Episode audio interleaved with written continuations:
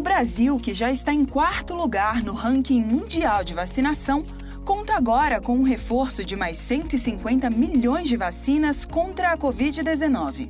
Foi assinada uma MP que destina 5 bilhões e meio de reais para adquirir mais doses.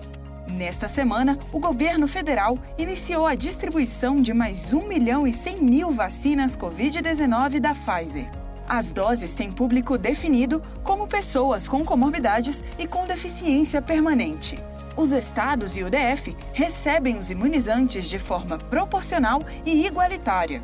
A logística de distribuição considera as condições de baixa temperatura para armazenamento da vacina, como explica o secretário executivo do Ministério da Saúde, Rodrigo Cruz.